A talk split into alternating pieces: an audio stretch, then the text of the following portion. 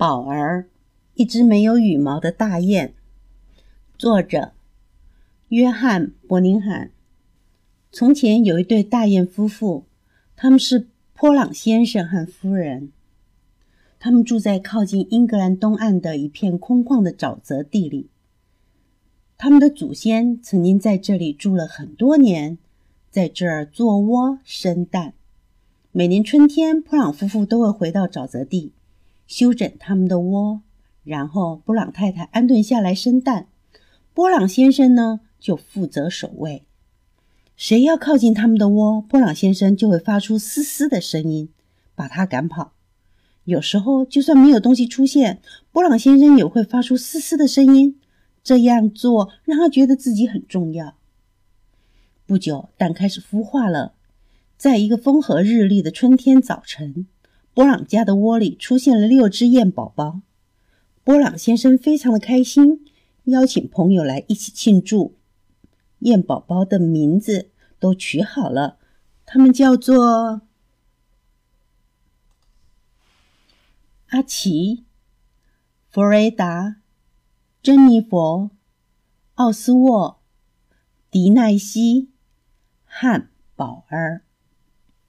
通常。小燕子们看起来都差不多，不过宝儿一开始就有点不同。虽然它和兄弟姐妹一样有嘴、有翅膀、有蹼，但是它没有羽毛。波朗夫妇非常的担心，他们请来大雁医生为宝儿做了详细的检查。医生说，除了没有羽毛以外，宝儿一切都正常。又说，这种情形可真不寻常。他想了很久。才对布朗太太说：“只有一个办法可以补救，就是为宝儿织一些羽毛。”于是布朗太太拿出了棒针，开始编织。当然喽，她织不出真正的羽毛，不过她织出了一件很贴身的灰色羊毛背心，看上去感觉和羽毛很相像。织好后，她立刻叫宝儿来试穿。宝儿穿上背心，心里高兴极了，忍不住拍着翅膀跑来跑去。有了毛背心，宝儿晚上睡觉就不觉得冷了。宝儿跑到其他小雁前面，让他们瞧瞧自己的毛背心。没想到大家全都嘲笑他，他难过极了，独自躲进高高的草丛里哭了起来。这正是小燕。开始学习飞翔和游泳的时候，可是宝儿不愿意和他们一起学，因为其他的小雁总是嘲笑他。这样，宝儿的学习机会就落后了很多。没有谁注意到这些。波朗夫妇实在太忙了。宝儿也试过自己练习游泳，但只要是下过水，毛背心就要等好久才能干。于是，宝儿很快的也放弃了。夏天快要过去了，天气越来越凉，大雁们开始坐立不安。每年到了这个时候，它们都要飞到温暖的地方去，那里更容易找到吃的东西。布朗一家也开始为出发做准备了。他们在窝的上面盖了小树枝和灯芯草，这样冬天的时候，他们的窝就不会被暴风雨打坏。终于有一天，天气真的变得又湿又冷了。大雁们冻得直发抖。他们知道出发的时间到了。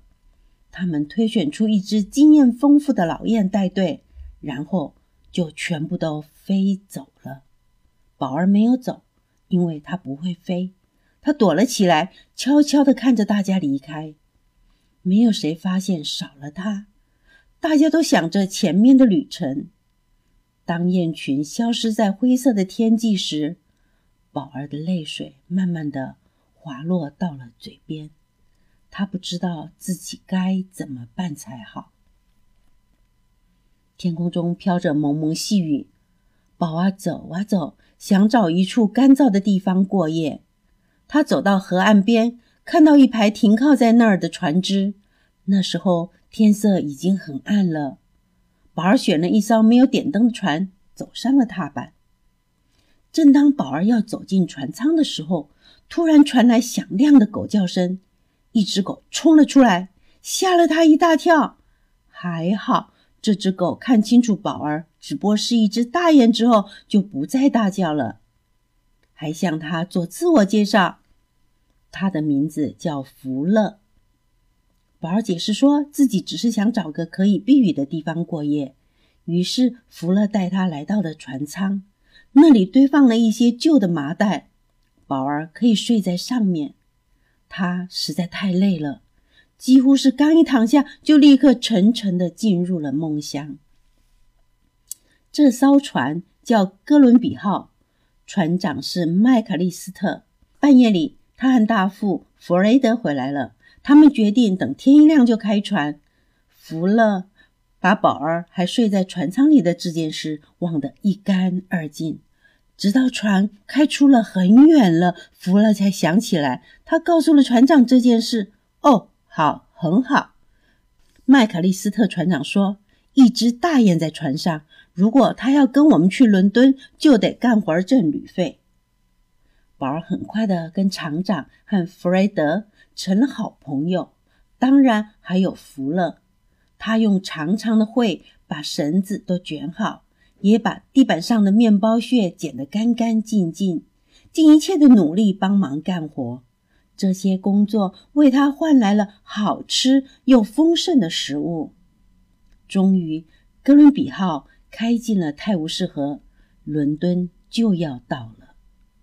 麦克利斯特船长开始考虑，到达伦敦后要怎么安置宝儿呢？他决定把他留在皇家植物园，那是一个很大的公园，好多好多的大雁，一年到头都住在那里。当他们船经过皇家植物园时，麦克利斯特船长把宝儿抱过栏杆，放在其他的大雁中间，要和朋友说再见了。宝儿觉得很难过。好在他们答应下次来伦敦时一定来看他。皇家植物园里的大雁并不介意宝儿有没有羽毛，因为园里早就住着各式各样奇特的鸟儿了。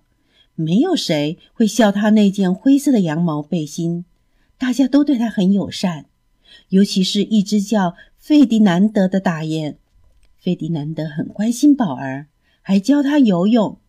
他已经游得相当不错了。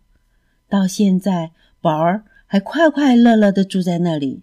每次麦卡利斯特船长、弗瑞德和弗勒到伦敦的时候，都会来看他。不论什么时候。你到皇家植物园来，如果看到一只与众不同的大雁，它很可能就是宝儿。这个故事就说完了。